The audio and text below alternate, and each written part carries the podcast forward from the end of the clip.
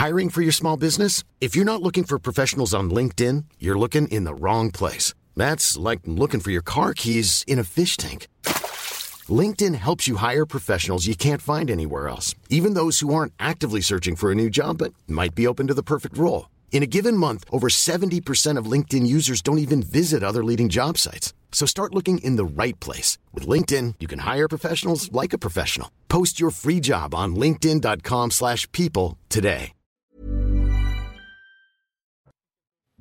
Bonsoir à tous, merci d'être avec nous pour l'heure des pros 2. Ils sont en forme ce soir. Ça commençait déjà à débattre avant le début de l'émission, pendant la publicité. Jérôme Béglé, bonsoir. Merci d'être avec nous, monsieur le directeur. Gauthier Lebret. Ah, on fait tout de suite le point sur l'information Non, on va le faire euh, un peu après. Ça démarre. Ça démarre tout de suite faire le point sur Ah, l'information. fort. Laissez-moi présenter les invités, s'il vous plaît. Euh, Gauthier Lebret, bonsoir. Bonsoir Elliot. Vous étiez euh, sur les Champs-Élysées. J'ai eu cette chance. Défilé magnifique. Défilé magnifique. Vraiment, vous le notez combien sur 10 Ah, euh, les avions, moi c'est la première fois que je le voyais euh, sur les Champs-Élysées. Généralement, je Alors les avions, ils sont dans le- Oui, non, mais c'est impressionnant hein. justement de voir toute la patrouille de France euh, voler au-dessus de vous. Euh, Jean-Louis Burga, bonsoir. Merci d'être avec nous. Bonsoir. Ça vous a plu ce, ce défilé? Oui, je regrette qu'on ne soit pas resté un peu plus longtemps sur le symbole que représentaient les troupes des, des pays de l'Est, qui était très significatif. Ça voulait dire quelque chose, Oui. et on est passé très vite dessus. Je le regrette. Euh, Elisabeth Lavie, merci d'être avec nous, directrice de la rédaction de Causeur. Ah, moi, j'ai vu les avions voler quasiment au-dessus de ma tête. Oui, vous êtes un peu marseillaise. volent- Bah non, ils volent sur la Seine. ils volent très, très bas, ils volent très, très bas. Ah non, non, ils volent Sortez très un peu bas. de votre plateau de temps juste au-dessus de ma tête. Oui, bah, un peu au-dessus de ma tête. En tous les cas, dans Causeur, vous avez, euh, pour ce nouveau euh, euh, magazine, vous avez un, un long dossier sur Alban Gervaise euh, qui, je vous cite, un mort dans l'indifférence. La France ne lui a pas rendu l'hommage qu'il méritait.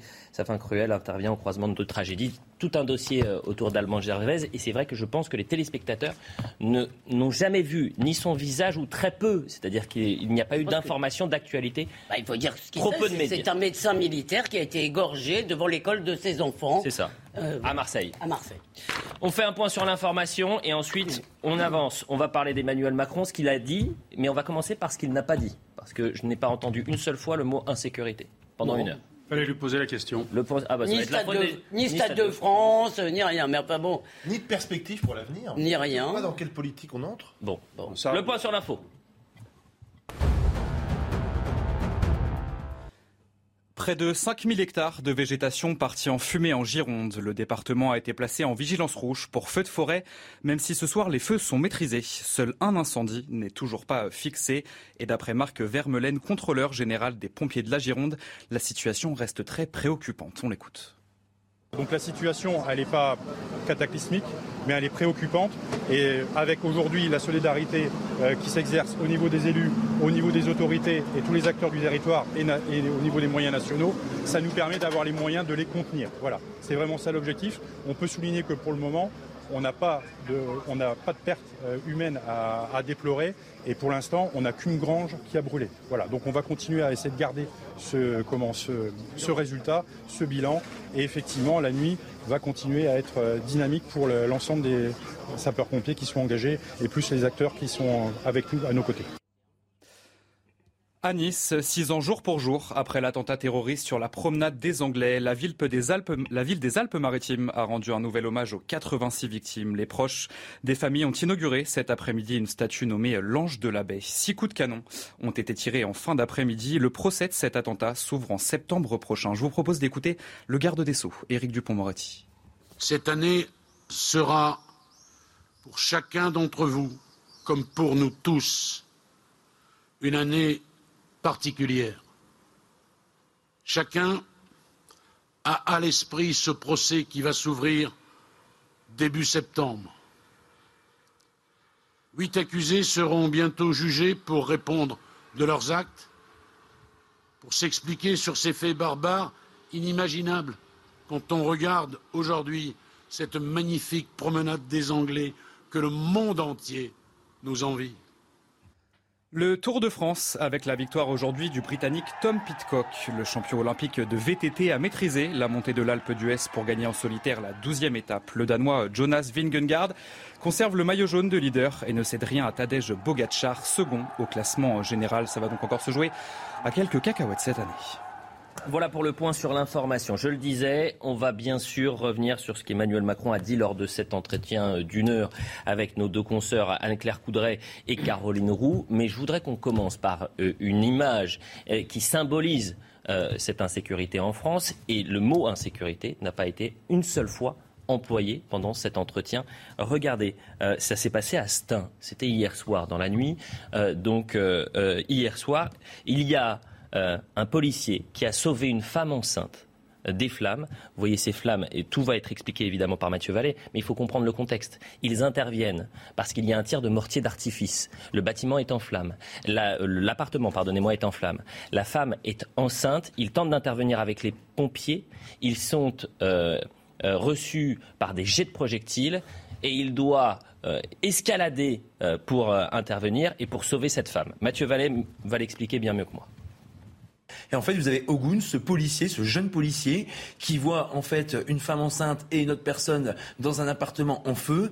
Et les pompiers ne peuvent pas intervenir. Il faut aussi s'occuper des voyous qui les canardent à coups de jet de projectiles et de tir de mortier. Et là, vous avez ce policier qui, armé de son seul sang-froid et de son seul courage, escalade, la vidéo que vous voyez, va dans l'appartement avec un collègue de la BAC qui, sur les ondes, fait aussi la liaison entre lui et les autorités. Et puis, il a escalader là. Voilà. Il a escalader et on voit miraculeusement que ce policier sauve une femme enceinte et une autre personne l'insécurité. Voilà la grande oubliée euh, de cet entretien. C'est pas, pas, la seule, pardon, c'est à entendre, excusez-moi, moi je trouve quand même que nos consoeurs ont été particulièrement aimable avec le président. Il n'y a pas eu une question embarrassante, même sur les sujets sur lesquels lui a joué la montre. C'est-à-dire, on a fait à peu près les trois quarts ou les 50%, euh, euh, enfin presque plus des trois quarts, pardon, 80% de l'interview sur l'énergie et le chômage. Hmm. D'accord? Donc l'homme ne se nourrit plus que de pain, c'est-à-dire tous les journalistes sont tellement heureux que les sujets dits culturels aient disparu,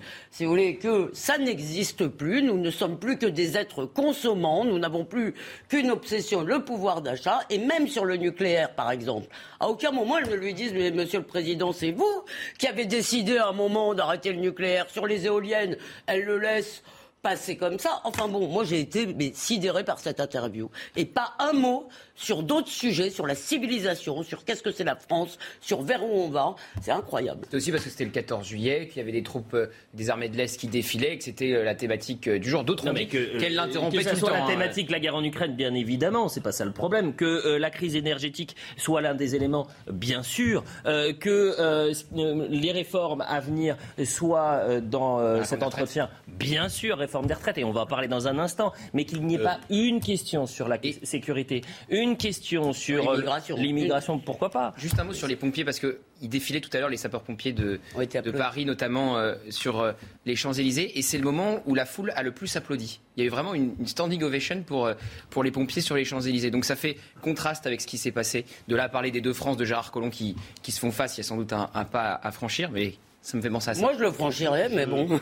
je reconnais qu'il euh, y avait plusieurs thèmes qui manquaient à cet entretien. L'insécurité et ses corollaires, ou la hmm. sécurité et ses corollaires sont absents. Cela dit, on ne réalise pas euh, la gravité de la situation, si cet automne, on ouvre notre bec de gaz et qu'il n'y a rien qui sort, si on allume une, ampoule et qu'on allume l'électricité et que l'ampoule ne s'allume pas, on peut être dans une situation proche de celle-ci. Je ne dis pas qu'on va y arriver, mais on peut l'être. Et je pense qu'il est temps de préparer les esprits qu'une pénurie énergétique euh, pas forcément de pétrole, même s'il sera très cher, mais en de tout gaz, cas, de gaz, gaz russe. voire d'électricité, peut avoir mmh. des conséquences absolument considérables. Maintenant, ce que je regrette, c'est qu'on en parle, on en parle, on en parle, mais je vois pas les plans B qui sont mis. Mais je, ne vois pas très bien à quel moment le, le, le, ah bah gouvernement. Si, on va de pour l'instant, on, met, on, on informe les Français. Consommer moins. Euh, opter pour une espèce de frugalité énergétique, c'est bien, mmh. mais ça se décrète pas comme ça un du jour au lendemain. sobriété. Euh, oui, bah, la sobriété énergétique, c'est bien, mais ça se décrète pas du jour au lendemain. Concrètement, qu'est-ce qu'on fait? Et comment, notamment les administrations, vont montrer l'exemple? Et ça, il y avait, euh, beaucoup de phrases Jean-Louis Burga. Il faut avoir l'ambition de l'espoir ou des trucs comme ça. Jean-Louis Burga. Justement, pour c'est pas une interview consensuelle hein, qu'on a entendue. C'est pas, il y avait une, pas une, il y a peut-être une interview un peu pas suffisamment bien organisée et sur des sujets effectivement qui ont été évités. Mais quelles sont les priorités aujourd'hui? Les priorités, effectivement, c'est de savoir comment qu'est-ce qui se passe à l'Est? Comment, comment va évoluer la guerre en Ukraine? Comment la France se prépare? Comment le défilé qu'on a vu correspond à une armée qui, nous, qui peut nous rassurer? Et puis, bien entendu, euh, comment est-ce qu'on va se chauffer? Comment Mais pardonnez-moi, Jean-Louis Burga, mais dans les, parmi les priorités des Français, il y a la sécurité. et je termine. Il y a la sécurité. Pour moi, un sujet, effectivement, qui préoccupe tous les Français qui étaient évités, c'est effectivement le sujet sur la sécurité. Mais un jour de 14 juillet où la sécurité, disons qu'on parle de sécurité internationale. Excusez-moi, mais la sécurité aux frontières est aussi importante ou aussi peu importante que la sécurité intérieure. La sécurité pas le grand thème du jour. Je pense que l'insécurité pouvait être un bloc commun. La sécurité aux frontières, aux frontières de l'Europe, mais notre sécurité aussi, nous citoyens. Vous auriez dû la faire dans nos villes, dans nos vies, euh, dans. Et par ailleurs, juste sur l'armée, pardon, sur l'armée, il s'est décerné. Pardon, il s'est décerné des grands satisfaits. Quand on parle aux militaires, si vous voulez qu'ils vous disent qu'on a 15 jours ou 3 semaines de munitions, ils sont, ils ont pas l'air si heureux que ça. Donc, euh, il n'a pas répondu à la question est-ce qu'on est capable de faire face à une guerre de haute intensité? Il n'a pas répondu la beauté en touche sur cette question. Oui, mais parce que si, il a dit on a les soldats et la. Il n'a pas répondu oui, franchement. journaliste a dit et les munitions, mais il n'a pas répondu. Il n'a pas répondu. il y a eu des questions gênantes. On, va juste. Les questions sur Uber, les questions sur ses, relations. Il a répondu. On va prendre le pouls de certains responsables politiques et notamment de Julien Audoul qui est avec nous. Très rapidement, Julien Audoul, euh, merci d'être euh, en direct avec nous. Qu'est-ce que vous retenez euh, de cet entretien d'Emmanuel Macron? Et est-ce que vous également, vous avez été surpris que le thème de la sécurité n'ait pas été abordé par le président de la République? Alors, je ne suis plus surpris par les interventions et les allocutions de notre cher président qui très clairement euh, fait fi des réalités, des difficultés, des souffrances euh, du peuple français sur tous les sujets. Effectivement, il y a deux sujets qui ont été totalement éludés qui concerne le quotidien de millions de Français, c'est-à-dire euh, l'ensauvagement, l'insécurité et l'immigration, hein, puisque les deux, évidemment, euh, sont liés. C'est l'immigration massive qui nourrit l'insécurité dans notre pays. On n'a pas parlé des obligations de quitter le territoire français qui ne sont pas respectées. On n'a pas parlé de l'impuissance chronique de l'État à faire respecter nos lois et à rétablir l'ordre partout en France. Donc c'est vrai que c'est très joli de faire défiler des bataillons d'armées de pays de l'Est pour montrer la solidarité, pour montrer la menace russe, etc. Euh, la menace pour les Français, elle n'est pas russe. Hein. La menace pour les Français, c'est la menace des racailles, c'est la menace des trafiquants de drogue, c'est la menace des gangs, c'est la menace de tous ceux qui pourrissent notre quotidien et qui mettent en insécurité quotidienne les Françaises et les Français. C'est ça la réalité. Alors peut-être que ce serait intéressant d'envoyer euh, ces bataillons euh, de pays de l'Est dans nos quartiers. Peut-être qu'ils rendraient un fier oh. service à la sécurité des Français. Mais très clairement, on voit bien que dans le logiciel macroniste, la sécurité, en fait, ça ne concerne personne. Voilà, ce n'est pas une priorité. Hmm. On l'avait vu euh, lors de sa campagne, on hmm. le voit à chacune de ses interventions, et c'est malheureux parce que effectivement, il y a des sujets majeurs comme le pouvoir d'achat, et nous sommes très concernés puisque Marine Le Pen en avait fait un thème essentiel. Mais il y a aussi effectivement la sécurité du quotidien et l'immigration, parce que je termine d'un mot. Le président Macron nous a parlé euh, notamment de solidarité nationale qui était payée par les gens qui travaillaient. Aujourd'hui, cette solidarité nationale, elle concerne aussi des étrangers, des clandestins qui, eux, ne travaillent pas et c'est financé par des Français qui travaillent. Bon, merci Julien Audoul pour euh, cette euh, explication. Et, notons tout de même que, que M. Poutine n'inquiète pas le Rassemblement national ni M. Audoul. Hein. Et le gaz russe est un vrai danger parce que bah, si oui, euh, le gaz devient une arme de guerre comme ce que veut en faire Poutine et qu'il coupe le gaz. sur le gaz russe, il faut quand même remettre les choses en perspective. Bah à l'origine, nous devions imposer, nous, nations occidentales, à la Russie, des sanctions qui devaient mettre le pays à genoux. On est en train de s'apercevoir que le pays n'est pas à genoux et que leurs sanctions en retour, si je dire, ont l'air d'avoir un impact considérable sur notre pouvoir d'achat, sur les prix, voire sur la croissance mondiale. Donc il va quand même falloir à un moment donné qu'on se dise est-ce que vraiment euh, euh, les, sanctions qu'on impose à Vladimir Poutine ne sont pas finalement plus préjudiciables pour nous. Ça, elles ont posé la question. Je le dis, à, attendez, je, le dis, mais elles ont posé la question. je, le dis à Valérie Acnin, je le dis à Valérie Acnin qui travaille avec nous. On devait euh, commencer les, les, séquences avec traverser la rue. il est revenu sur cette expression-là qu'il avait employée en 2018 et, il ne fait aucun mea, culpa. Il dit que c'est encore plus vrai aujourd'hui. Il revendique, il persiste et il signe. Mais vu que vous parlez du gaz, je le dis à Valérie, on va remonter toutes tous les sonores autour du gaz russe. Et on va commencer par ce qu'a dit Emmanuel Macron. Pourquoi sur l'Ukraine qui euh, va vivre, ou en tous les cas le conflit ukrainien, qui va se durcir. Euh, l'été sera dur et l'automne sera extrêmement dur. Voilà ce qu'a dit euh, Emmanuel Macron. On l'écoute. Pourquoi on écoute ça? Parce qu'on comprend ensuite qu'il va y avoir des conséquences sur notre quotidien, ce bras de fer énergétique qu'il y a avec la Russie. Nous faisons tout, nous avons tout fait. Vous savez bien, je me suis déplacé en février en Ukraine et en Russie pour qu'elle ne se déclenche pas et pour qu'elle stoppe. Aujourd'hui, je pense qu'il faut nous mettre, nous préparer tous à ce qu'elle dure. Résultat, un plan de sobriété énergétique va être mis en place. Pour être clair, on va rationner, réduire l'utilisation du gaz et de l'électricité. Écoutez. Je pense que nous devons aujourd'hui nous préparer à un scénario où il nous faut nous passer en totalité du gaz russe. Parce et que je pense possible que un scénario n'est pas théorique. Quid des conséquences voilà, ben, pour les particuliers et pour les entreprises Mobilisation générale. Nous diversifions pour aller chercher du gaz ailleurs. Et donc nous allons continuer en européen à aller sécuriser des volumes de gaz ailleurs qu'en Russie. Deuxième chose, les stocks. Nous sommes en train de reconstituer nos stocks pour avoir à l'automne quasi à 100% de nos stocks. Nous y serons. Nous, Français, nous y serons. Ensuite, on doit rentrer collectivement dans une logique de sobriété. C'est-à-dire que nous devons nous préparer à cela. Ça veut dire quoi concrètement Eh bien, ça veut dire très concrètement. Les Français ont envie de savoir comment vous voulez que ça se traduise. Ça veut dire que moi, je vais demander déjà, dès à présent, aux administrations publiques, euh, à euh, nos grands groupes, à toutes celles et ceux qui peuvent, de préparer un plan, là, cet été, cet été, pour qu'on puisse se mettre en situation de consommer moins. Elisabeth Lévy, est-ce qu'on tend vers ce qu'on craignait tous, c'est que les sanctions contre la Russie se retournent contre nous et qu'on subisse une crise énergétique dans les prochains mois Je suis un peu emprunté que vous me le demandiez à moi, vu que c'est Jérôme qui vient de l'exposer magnifiquement et d'une phrase.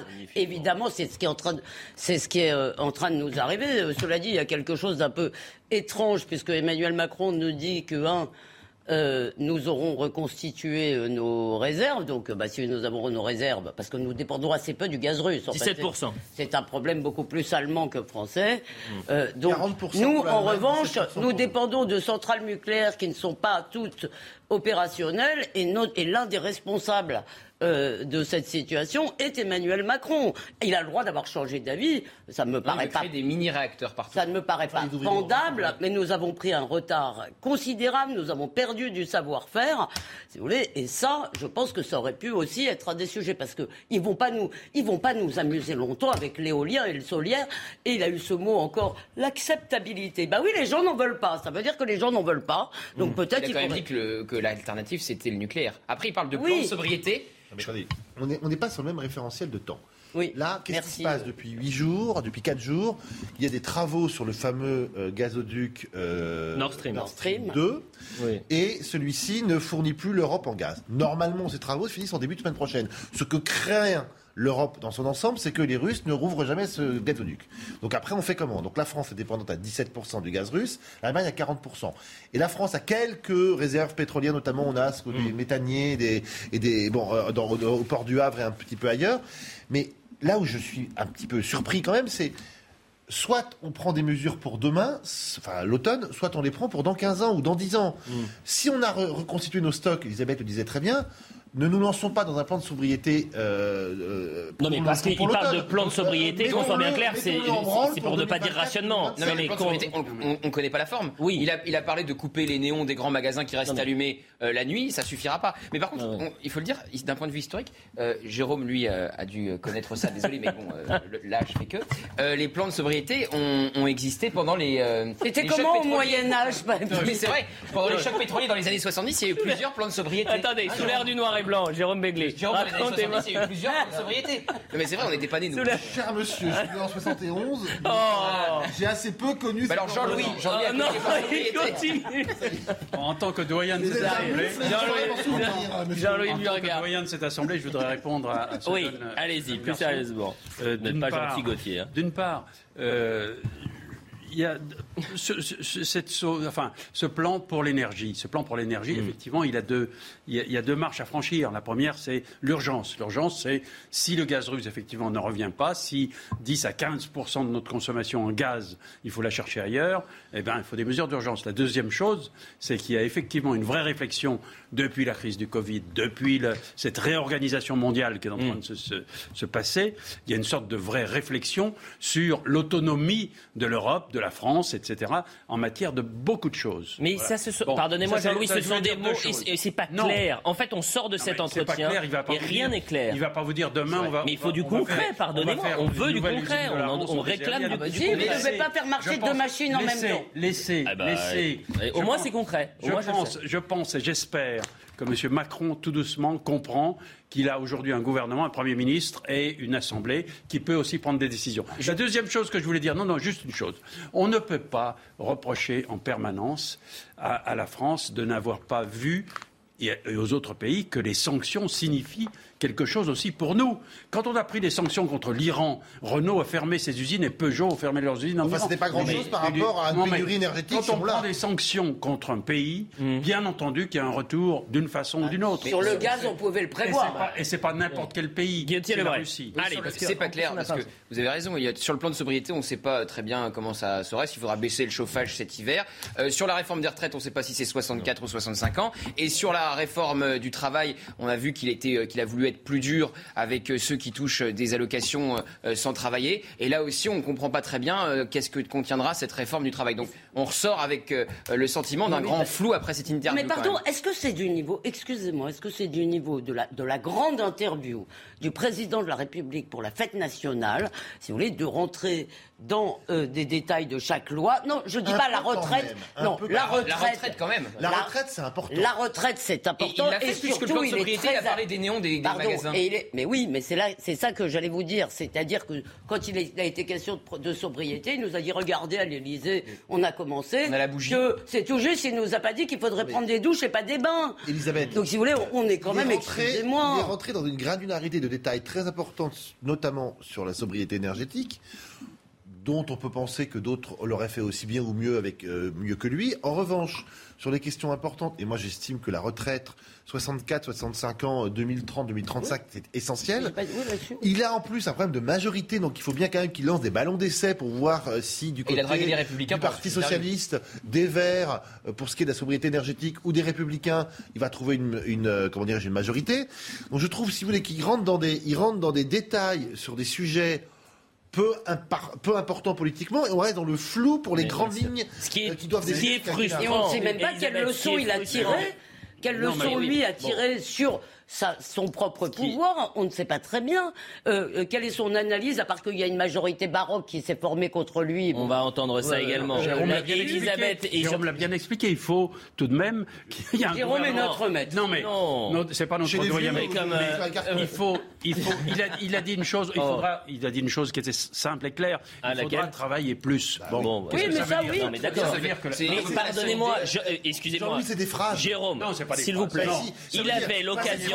Jérôme, Jérôme, Jean-Louis Jérôme, il avait l'occasion, il avait l'occasion cet après-midi de reprendre la main, de balayer les polémiques et de fixer un cap. Est-ce qu'il a repris la main? Non. Est-ce qu'il a balayé les polémiques? Non, puisqu'il n'en a même pas parlé. Est-ce qu'il a bah, fixé un cap hein. Est-ce qu'il a fixé un cap? Quelle polémique? Pardon Un peu le Stade de France, il en a, il ah bon il en a un peu parlé. Ah oui, un petit peu, oui. Même un peu trop, même, vous plaisantez. non, mais c'était ironique, il est plaisant. Je sais, merci. Bon, en revanche, il, en a, il a parlé d'une polémique et il persistait ici. Traverser la rue pour un, un emploi. Tiens, il avait dit ça en septembre 2018. Qu'est-ce que vous, vous parlez entre vous? Vous, êtes dissipé. J'ai hein. l'impression de ne pas avoir vu la même interview. Oui, il fait du huitième degré, je ne bah, comprends plus là. Sur traverser la rue pour trouver un emploi, au lieu de faire un mea coupe, il aurait pu dire bon écoute. Bah non, il a eu raison de ne pas faire un mea coupe. Ah bah il a eu raison. On écoute. il ne regrette jamais rien, Emmanuel Macron. On écoute. Ah bah là. Oh. Regardez la situation dans laquelle nous sommes aujourd'hui. Il n'y a pas aujourd'hui un endroit en France où les gens ne vous disent pas j'ai besoin de travail, je cherche des gens pour travailler. 6 entreprises sur 10 partout. Disent qu'elles ont des problèmes de recrutement. Il m'est arrivé parfois dans ce jardin de dire qu'il fallait traverser la rue pour mmh. parler des restaurants qui sont en face. Vous l'avez regretté? C'est encore plus vrai, pas du tout, mais c'est une vérité. Mais comment vous euh, l'analysez? discussion qui était. Comment vous l'analysez? Mais je l'analyse dans le sens qu'il nous faut une mobilisation là aussi de la nation. Mais il y a une démobilisation. Pour accélérer. Non, mais je, je comprends d'abord, votre phrase. D'abord, le il y a deux choses. Nous sommes un pays qui, pendant des décennies, a connu le chômage de masse. Ça laisse des traces. Et moi, le cœur de la bataille que je veux mener dans les prochaines années, c'est le plein emploi. Et rappelez-vous ce qu'il avait dit, donc c'était en septembre 2018. Piqûre de rappel. Dans l'hôtellerie, le café, la restauration, dans le bâtiment, il n'y a pas un endroit où je vais où ils ne me disent pas qu'ils cherchent des gens. Pas un. non, mais c'est vrai. Donc, si vous êtes. Il y a des métiers qui nécessitent des compétences particulières. Quand les gens ne les ont pas, on les forme, c'est pour ça qu'on investit. Mais après, il y a des tas de métiers. C'est aussi.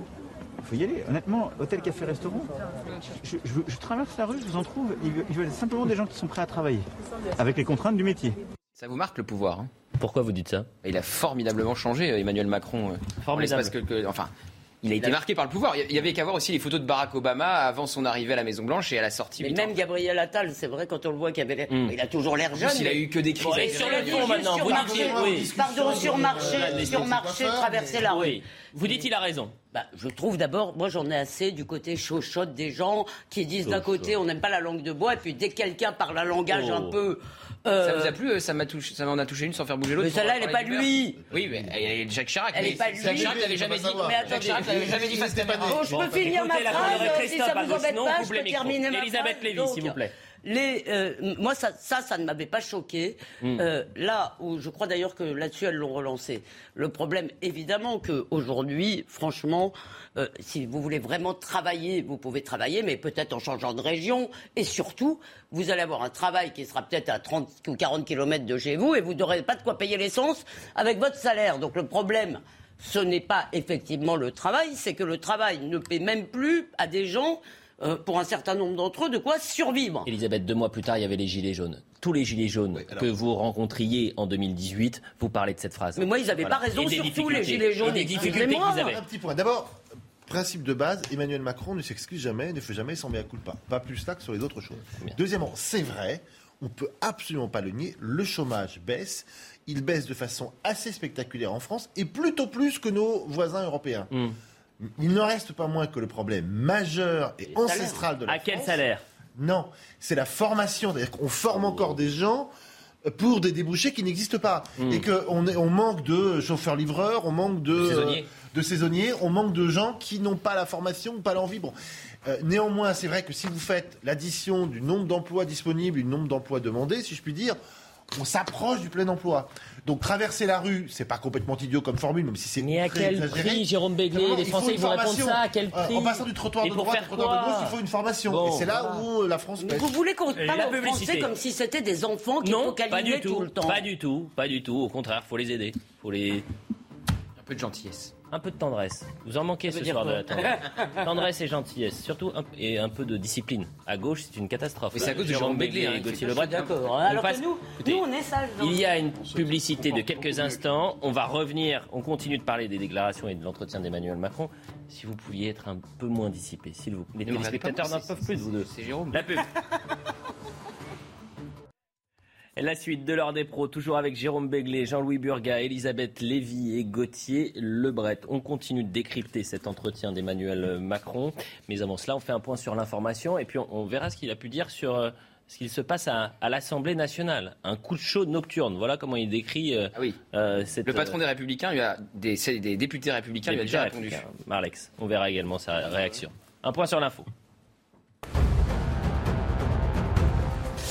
Plus de 5000 hectares de végétation partis en fumée en Gironde. Le département a été placé en vigilance rouge pour feux de forêt. Même si euh, ce soir, les feux sont maîtrisés, seul un incendie n'est toujours pas fixé. Près de 4000 habitants ont dû évacuer les lieux. Selon les pompiers, toujours présents sur place, la situation reste très préoccupante. En Italie, le président Sergio Mattarella refuse la démission de Mario Draghi. Le Premier ministre italien avait annoncé vouloir quitter son poste après la décision du mouvement 5 étoiles, membre de la coalition au pouvoir, de boycotter un vote de confiance au Sénat. Le président l'a invité à se présenter au Parlement afin qu'il y ait une évaluation de la situation. La canicule en France, 11 départements sont placés ce soir en vigilance orange, essentiellement dans le sud de la France. Météo France recommande aux habitants des zones concernées d'être très vigilants. Un pic de température est attendu lundi avec des pointes entre 40 et 42 degrés sur certaines régions. Voilà pour le point sur l'information. Sans majorité absolue à l'Assemblée, le roi est nu. Il va devoir donc euh, négocier, trouver des compromis. Et cette semaine, il a eu en quelque sorte un avant-goût de ce qu'il pourrait euh, subir euh, les prochains mois, à savoir des projets de loi amputés par l'opposition. Eh bien, il a décidé de mettre la pression sur les républicains. Écoutez, ce qu'il a dit, c'était un, coup de chaud nocturne concernant le projet de loi sanitaire. Est-ce que vous avez peur de passer un, quinquennat à, voir vos projets retoqués Non. Qu'est-ce qui vous permet de dire ça comme cela Parce que je crois à l'esprit de responsabilité des formations politiques qui sont à l'Assemblée. L'exemple que vous décrivez, qui est sans doute ce qui peut arriver, un coup de chaud nocturne.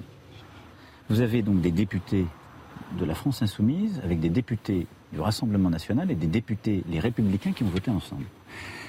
Je ne crois pas que les députés les républicains se soient engagés devant leurs électeurs à voter avec la France insoumise et le Rassemblement national pour empêcher qu'on mette en place un pass aux frontières. Donc c'est eux que vous appelez à la responsabilité. Ce sont les républicains. C'est un symbole, c'est un message qui vous a été envoyé D'abord, je dis, il n'y a de majorité contre le gouvernement qu'avec cet attelage baroque baroque de femmes et d'hommes qui se combattent complètement et disent nous sommes incompatibles. Il ne peut pas être adapté à une question aussi sérieuse que les retraites, c'est ce que vous voulez dire Et la deuxième chose, c'est que je pense qu'ils auront du mal à expliquer devant leurs électeurs ce qu'ils ont fait l'autre soir.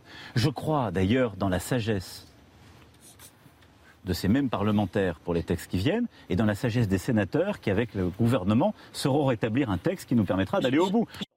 Alors, Olivier Maralex lui a répondu non, Emmanuel Macron, le vote de la représentation nationale n'est jamais un coup de chaud nocturne, c'est la voix des Français dans leur diversité. Apprenez à l'entendre, apprenez euh, ce respect de chacun auquel vous invitez, c'est la condition de la réussite pour la France. Jérôme Béglé, pourquoi cette expression coup de chaud nocturne? Très maladroite. Tellement humiliant humiliant, maladroite, mal proportionné. Euh, je rappelle que Emmanuel Macron aura besoin de ces majorités baroques pour faire passer euh, ces projets de loi, puisqu'il faudra bien que euh, Renaissance puisse aller récupérer les 40 voix manquantes du côté de la NUPES, du côté du RN, voire du LR.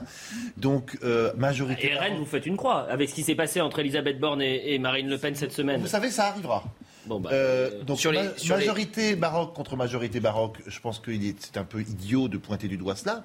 Par ailleurs, ce qui a fait défaut euh, à la majorité, euh, même relative, ça n'est pas que tout le monde se soit entendu contre elle, c'est qu'il a manqué entre 50 et 60 députés Renaissance qui n'étaient pas à l'appel euh, ce soir-là. Par conséquent, c'est bien la désorganisation, le manque d'organisation, mm. le manque de travail en commun de l'actuelle majorité qui a fait défaut plutôt que d'aller fustiger les autres.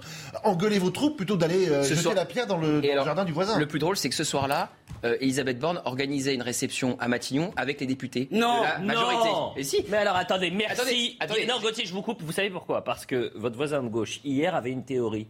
Il disait bah, euh, finalement c'est compliqué, c'est le compliqué. à l'Assemblée. Les votes se sont faits tard dans la nuit, donc il aurait pu aller à la réception à Matignon et puis revenir à l'Assemblée. Mais ce que je peux vous dire, c'est que les conseillers de la majorité mm. critiquent critiquent beaucoup Aurore Berger la présidente du groupe, et Franck Riester, le ministre euh, des Relations avec le Parlement, eh bien, pour ne pas avoir suffisamment mobilisé les troupes, puisqu'effectivement, sur le premier amendement que vote en commun RN, euh, LR et Insoumis, qui sort les mineurs mm. euh, du pass sanitaire, s'il y avait eu suffisamment de députés de la majorité relative, mais eh évidemment, mais sauf que pardonnez-moi, Jérôme Béglé hier Berger est une mauvaise bergère. Elisabeth, et hier, Jérôme Béglé disait c'est parce que les députés ne sont pas près de l'Assemblée nationale. De l'hôtel de Matignon l'Assemblée nationale. 5 minutes à pied. 5 minutes à pied. Bon, bah alors. Il suffisait qu'ils soient un peu organisés, ces députés, qui est quelqu'un qui les Parce que vous avez dit hier. dans 10 minutes dans le. Euh, enfin, excusez-moi, excusez-moi, mais là, pardon, Jean-Louis. Je voulais juste te dire. Euh, où est Emmanuel Macron après cette interview Dans les jardins Il est toujours sur la même route et il est sur une route qui glisse tout doucement à droite. D'abord, il a toujours, Jérôme l'a dit effectivement, il a toujours une certaine forme de mépris pour la vie parlementaire. Il a parlé. Il n'a jamais été député, donc. Il a, parlé de, il a parlé de ce vote avec un peu. Mais où est-ce qu'il où est-ce qu'il regarde pour trouver ses, ses, forces qui lui permettront de gouverner Où est-ce qu'il regarde? Il regarde à droite. Et il a une petite phrase qui n'a pas été beaucoup euh, relevée, mais que moi je trouve importante, c'est que lorsqu'on lui a demandé euh, où, où, aller chercher le travail, il a été inquiet sur les aides. Il s'est posé la question de savoir si les aides n'empêchaient pas de temps en temps certains travailleurs. Mais on en parlait, Jean-Louis Burga, avant. Vraiment, on essaie d'avancer. retourner à l'emploi. ça, c'est une petite une Elisabeth Lévy. Oui, c'est une bonne question. Mais c'est une question que, que je trouve n'a pas été assez relevée. Ça veut dire qu'il est, il est sur un chemin qui glisse vraiment de plus en plus. Oui, mais, de gauche, Macron. Mais, oui, non, il a quand vous dites aux députés, vous avez eu un coup, chaud quand vous les méprisez comme ça, ne vous attendez pas à ce qu'ils vous soutiennent. Non, mais par ailleurs, n'oubliez pas que il a une majorité relative, c'est-à-dire qu'il n'y en a pas contre lui. Mais il pourra arriver que sur certains textes, ils se fassent complètement catapulter parce qu'ils seront tous d'accord. Si vous avez l'ensemble des oppositions qui votent contre un texte, raison, ce texte ne sera pas adopté, point barre. Et si l'ensemble des oppositions se met d'accord sur un texte, ce texte peut être adopté. Donc, mais entre nous, ça ne va pas se produire ça souvent. va pas se produire souvent. Hein. Allez, une dernière déclaration d'Emmanuel Macron et après je veux qu'on avance, on a encore beaucoup de thèmes. Euh, voilà ce qu'elles auraient dû faire. Euh, parce que nous, on vous écoute, alors que le président euh, n'écoutait pas ces deux intervieweuses quand elles disaient Mais euh, écoutez, euh, certains euh, parlaient d'un président jupitérien. lui, il a dit bah, non. c'est lui qui a dit qu'il était jupitérien. Non, mais bah, oui, ah bah, non, il, a, maintenant, il, non, mais il parle de... pour la campagne de son premier quinquennat, il a dit qu'il fallait mieux un président Jupiter qu'un président au four et au moulin sous Ah bah maintenant c'est fini Jupiter. Maintenant c'est Vulcain, Vulcain le dieu romain du feu et de la force. modeste des comparaisons d'Emmanuel Macron. On l'écoute. reprendre un terme qui a été beaucoup utilisé. Si vous n'êtes plus Jupiter, vous êtes devenu qui alors? Après, j'ai jamais revendiqué, j'ai jamais revendiqué cette comparaison mythologique. Euh, donc, euh, mais je le disais, si certains avaient voulu me voir comme tel, c'est plus vulcain, c'est-à-dire à la forge. Hmm. Non, je suis engagé au service du pays. Bon, se présenter comme le dieu du feu et de la forge, euh, il y a meilleure métaphore quand on veut être oui, de la Concorde. Vous savez où il vit, euh, Vulcain, dans la mythologie? Non, allez-y. Sous l'Etna, bah le volcan sicilien. Bon. S'il veut faire de la France un volcan, ça va être chouette la rentrée. Bon, Elisabeth Lévy, un petit mot là-dessus et je veux vraiment qu'on avance. Oui, non, ça c'est ça c'est assez, ça c'est assez euh, C'est du folklore. Moi, ce qui me frappe, en réalité, à vrai dire, je vais citer mes sources parce que c'est le fruit d'une discussion avec mon ami Jonathan Sixou qui sera là demain matin. Donc, euh, hmm. mais il me disait, mais c'est dingue sa difficulté à parler des Français. C'est-à-dire, il est très à l'aise quand il faut parler de la défense européenne, hmm. du monde, etc. Mais il donne toujours l'impression que la France est un terrain un peu étriqué pour lui, que c'est pas son problème. Que euh, moi, moi, il me donne jamais le sentiment d'avoir charnellement euh, parti lié avec notre pays. On arrête. Je me tais. On, euh, pour conclure, tour de table, euh, interview réussi ou manqué Réussi ou manqué, Gauthier Lebray Vite, vite, réussi ou manqué Réussi ou manqué, non, je répondrai pas. Réussi bon, bah, ou écoutez, vous n'avez pas de courage. Flou. Interview flou. Réussi ou manqué Bavarde. Bon, c'est Totalement raté. Ok. Jean-Luc Oui, vous avez raison. Des, attitudes et des, informations. D'accord. Sur quatre personnes, il y en a une qui répond euh, bien et trois qui répondent à côté. Bah, je vous demande réussi ou manqué, vous me dites flou, vous me dites. Euh, bah, je vous demande noir ou blanc, vous me donnez du vert. Oui, flou. Écoutez, je comprends pas. Bon, en tous les cas, il n'a pas parlé de Caroline Cailleux. Et là, j'ai besoin de vous et les téléspectateurs également, Gauthier Lebret. Que se passe-t-il autour de la ministre déléguée aux collectivités territoriales? Ah ben, elle est dans une très mauvaise passe. Donc déjà, il faut le savoir, euh, elle est dans le même ministère que Clément Beaune, ministère de la Transition écologique, qui est le ministère même bâtiment. de tutelle, voilà. Et Clément Beaune, qui est donc ministre des Transports, euh, lui a répondu euh, hier euh, assez fermement. Donc, il faut raconter ce qui s'est passé. elle est, c'est une ancienne sénatrice Les Républicains. Elle était opposée au mariage pour tous, et à l'époque. Maire de Beauvais. Oui, elle l'est toujours d'ailleurs. Et à l'époque, elle avait dit que le mariage pour tous était, je la cite, contre nature. C'est ça. Les journalistes un dessin qui va contre nature. Voilà. Les journalistes de Public Sénat l'interrogent en début de semaine pour savoir si elle pense toujours cela. Elle ne répond pas sur la forme. Et elle a une formule euh, plus que malheureuse. Euh, où elle dit euh, j'ai beaucoup d'amis chez ces gens-là. Oui, mais elle n'a jamais participé au mariage pour tous, hein. au manif. Oui. Et alors, quand bien même, elle aurait participé. la petite, termine la polémique. Et donc, elle a cette formule très malheureuse. Oui, ça, c'est pas... plus que malheureuse, d'ailleurs. Et ensuite, elle fait un tweet d'excuses. Oui qui, à mon avis, a été validée en très haut lieu où on sent que chaque mot est pesé, où elle ne revient pas sur ses propos euh, euh, pendant euh, les débats sur le mariage pour tous. Et ensuite, vous avez donc cette séquence où elle est lâchée par Clément Beaune, qui est donc encore une fois dans les mêmes bâtiments qu'elle, et qui dit Je fais partie de ces gens-là. On l'écoute et on en parle juste après. Clément Beaune. Caroline Cailleux, qui est au gouvernement avec moi, a eu des propos extrêmement blessants je fais partie de ces gens-là, mais je ne le dis pas à titre individuel. Je le dis euh, par conviction politique. Le combat pour l'égalité, contre les extrêmes, pour des valeurs qui me tiennent à cœur, c'est le combat que je mènerai toujours, quelle que soit ma position publique ou politique dans les années qui viennent. Toujours dire également, c'est qu'il y a une pétition aussi contre elle. dire qu'on est en train de lui faire un procès en, homophobie. Hein. Oui. C'est-à-dire qu'on demande euh, certaines. Bah, ces gens-là, franchement, euh, on peut se poser la question.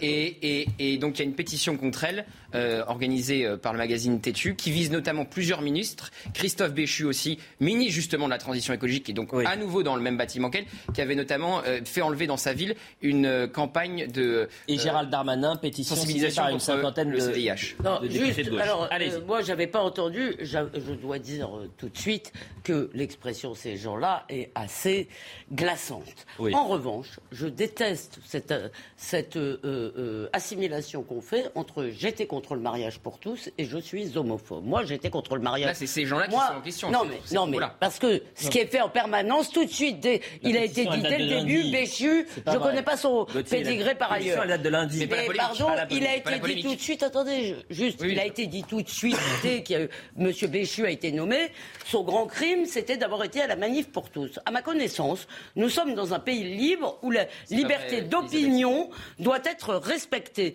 Et on a déjà eu le droit à ça pendant tout le débat du mariage pour tous. Dès qu'on était contre, on était homophobe. Pardon. Non, mais j'ai dit dès le début que l'expression ces gens-là me paraissait glaçante. Ce que je vous dis sur ce Christophe Béchu, ce qu'on lui a reproché, c'est pas d'avoir participé aux manifestations contre le mariage pour tous, c'est d'avoir fait enlever euh, dans sa ville une campagne de sensibilisation contre le VIH parce qu'il trouvait gênant qu'il y ait des affiches euh, qui sensibilisaient contre le VIH devant des écoles. C'est ça qu'on lui a reproché et c'était à nouveau un son en plus sur Public Sénat il y a plusieurs années. Donc c'est pas seulement sa participation je pense qu'il faut aux manifestations. Un peu de hauteur sur cette polémique. euh, c'est la grande limite du système Macron. Il veut aller récupérer, il veut le DRH des autres partis politiques, donc il veut aller récupérer ici et là des gens qu'il estime bons. Par exemple, il fait de Gérard Collomb autrefois son ministre de l'Intérieur. On s'aperçoit que Gérard Collomb est un ministre de l'Intérieur de seconde zone. Pourquoi à 70 Mais si, pourquoi à 70 ans n'a-t-il pas été ministre des précédents gouvernements de gauche C'est qu'il avait été validé qui n'avait pas le niveau pour l'être. La seconde zone, sa phrase face à face, côte à côte, tout le monde l'utilise. Donc après, je veux bien que. C'est la seule chose qui Le faire quand le jour où il, où il, quitte euh, son ministère me paraît être un signe qu'il n'est pas très courageux. Il a porté une forme d'expérience politique. Idem pour M. Castaner, qui s'est présenté dans deux ou trois, notamment qui a été tête de liste au régional pour le PS, qui s'est fait laminer puisqu'il a dû se retirer au second tour. Bon. Et là aussi, Mme Cailleux, elle a plus de 70 ans, elle n'a jamais été ministre, elle n'a jamais été au premier rang, si j'ose dire, dans sa famille politique. C'est bien parce qu'elle est une élue de second rang, de seconde importance, de seconde qualité. Donc, quand il va débaucher dans des partis de droite ou de gauche, les, leaders ne veulent pas y aller parce qu'ils n'estiment mm. pas sur la même ligne et qu'ils pensent qu'ils ont une carte à jouer. Donc, il va se rabattre sur des gens qui sont des gens faibles politiquement, faibles dans la, dans la façon de manier la langue et faibles finalement dans le travail qu'ils vont produire. Et ça montre quand même que cette ouverture à la Macron, elle n'est pas encore digérée. mais sur l'homophobie, sur l'homophobie, vous n'avez rien dit.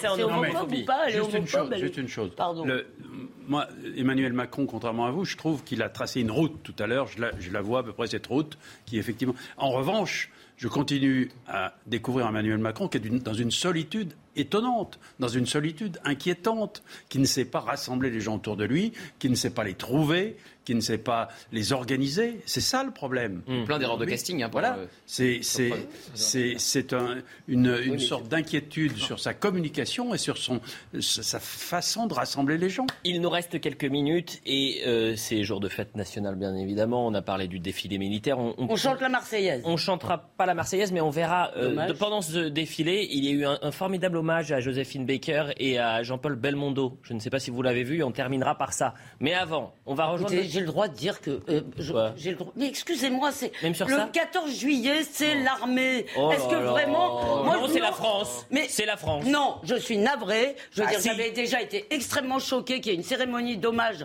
à Jean-Paul Belmondo aux Invalides. Ça n'a rien à y faire. J'adorais Jean-Paul Belmondo. Oh mais. Oh, bah oui, oh là là. Je suis navré. Les Invalides. À l'époque, c'était magnifique. Les Invalides, c'est l'armée. Mais vous êtes des Belmondo, c'est la France. Vous supportez pas la verticalité. Belmondo, c'est la France. je suis d'accord, Elisabeth. Non. Ils sont pour le grand mélange. Très bien. Oui, tout Je suis d'accord avec Elisabeth. Bah, Belmondo, c'est une immense star, c'est pas les Invalides. C'est plein de choses. C'est la Tour Eiffel, c'est le Champ de Mars. Le premier artiste à voir les Invalides. C'est pas les Invalides. En fait, à force de polémiquer tous les jours, vous voulez polémiquer surtout et n'importe quoi. Mais on a le droit de pas être d'accord. Belmondo, c'est une immense oui, un immense hommage à la cinémathèque. oui, évidemment. vous avez une mais ça polémique. Pas, c'est pas les invalides. Non, mais vous avez ni les invalides, ni le défilé du 14 juillet. On mélange tout. En tous les cas, il y a un feu d'artifice ce soir. On a le droit d'en parler ou ça fait polémique Il faut arrêter les feux d'artifice. Oui, les oiseaux. Les oiseaux. Oui, ça fait polémique entre Didier Lallemand et Anne Hidalgo. Certains membres de l'équipe de Madame Hidalgo sont inquiets pour les oiseaux du champ de Mars. Et est-ce qu'ils sont inquiets pour les surmulots? En revanche, ils sont. Oui, ils sont parce que Mars, son nom Et pour les habitants, est-ce que quelqu'un est inquiet Michel Chevalet. Moi, j'habite en face. On va prendre la direction, on n'est pas loin de la Tour Eiffel. Ah, on va tous chez Jérôme Ah oui, il habite en Merci, face ça ira. Michel Chevalet, ça ira. Merci beaucoup, euh, Jérôme, mais euh, les. Michel Chevalet, merci d'être avec nous. Racontez-nous un peu Ah, ce feu d'artifice euh, parisien. Comment ça va se passer? Ah bah là, euh, moi je vous écoutais, c'est passionnant, mais c'est vraiment la cour de récréation. hein. Alors, vous êtes sur le lieu où tout va se passer. C'est-à-dire là, nous, nous sommes nous, sur le parvis du Trocadéro, et le feu, il va avoir lieu là-bas, derrière moi, en prenant comme pièce principale la Tour Eiffel. D'une manière imagée, Qu'est-ce que l'on va faire? On va habiller, déshabiller la Tour Eiffel. On va la faire danser. C'est ce que dit David Proutot, le, metteur en scène de chez Lacroix Ruggieri. Beaucoup, beaucoup, beaucoup d'artillerie. 12 000 pièces qui vont partir en 20 minutes. Vous faites un calcul. Ben, toutes les 10 secondes, il y a une bombe, une bombe, un effet qui va partir. Et mieux encore, au moment du bouquet, alors tenez-vous bien, vous verrez ça, ça va être tous les dixièmes de seconde de l'artillerie. Bon, alors plus sérieusement, le thème L'année dernière, c'était la liberté. Cette année, c'est Paris fait la fête. Et donc, on va faire la fête sur la Tour Eiffel et autour de la Tour Eiffel. Allez, dernier point, il va y avoir un certain nombre de nouveautés. Je vous en donne quelques-unes. La première, une pièce nouvelle, Farfadet. Eh oui, Farfadet, ça va faire une très grosse boule qui d'un seul coup va éclater et va partir en petits morceaux qui vont en quelque virevolter. C'est un très bel effet. Et puis une nouvelle couleur, ça va vous faire plaisir, mon cher, le cognac. Mais oui, je suis sérieux. hein. Le cognac, c'est très difficile à obtenir comme couleur. Et puis le dernier point, la grande nouveauté, c'est vous voyez, regardez bien, vous voyez les pièces sont sur des semi-remorques, vous en voyez un certain nombre qui sont au pied, vous les voyez dans l'axe du pont d'Iéna, mais regardez le long des réverbères, au pied des réverbères, il y a des, des- des petits feux d'artifice. Et autrement dit, eh bien, il va y avoir comme une allée lumineuse qui va partir de la place du Trocadéro vers la Tour Eiffel, histoire de dire, allez, venez voir. Écoutez, merci beaucoup. Merci Michel pour toutes ces précisions, ça fait envie. Ce sera à quelle heure très précisément le feu d'artifice? Alors, on hésite. hein, euh, on- certains disent, mais on ira aux informations, Ah. euh, 22h45. Moi, je- j'irai plutôt vers 23h. Vers 23h hein, mais, mais je vous le confirmerai en régie. Merci beaucoup Michel euh, Chevalet. Quasiment terminé et on va euh, clore cette émission par cet hommage à Joséphine Baker et Jean-Paul Belmondo. Je vous remercie tous les quatre. Vous avez vu, même Michel Chevalet il a dit que c'était la cour de récré ce soir. J'espère qu'au moins on a été euh, euh, intéressant, précis pour les téléspectateurs. Mais c'était sympa, on s'est am- amusé tout en... Oui. Non? Oui, on apprend en s'amusant avec vous. Voilà. Non, c'est surtout, euh, surtout grâce à vous. Mais l'actualité glissée avec le sourire. Merci beaucoup Gauthier Lebret. Et merci à vous, cher Elliott. Jérôme, Jean-Louis et Elisabeth. On se quitte sur ces images. Je vais remercier les équipes avant de, partir. Valérie Acnin à l'édition, à la réalisation. Nicolas Bayet, Ludovic euh, à la vision, au son, Raphaël et à la préparation, Noémie. Regardons ces images pour euh, terminer cette émission. Et ensuite, c'est Julien Pasquet.